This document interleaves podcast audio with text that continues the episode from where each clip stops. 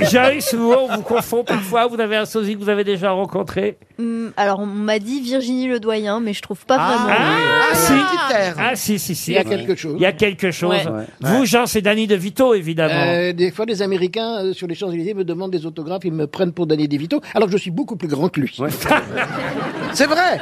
C'est vrai qu'il est beaucoup plus grand que Et vous, Danny Gad, DeVito. ça vous arrive Moi, euh, on me confond souvent, et c'est pas une blague avec moi-même. C'est-à-dire que euh, on me dit, on dirait Gad Elmaleh. Je dis, on me le dit tout le temps. Et voilà. C'est ce qu'il faut faire. Attends. Moi, ce qui me fait rire, c'est les gens qui viennent vous voir, qui vous disent Ah, vous êtes Laurent Ruquier, hein, je vous avais pas reconnu. Ça, c'est formidable.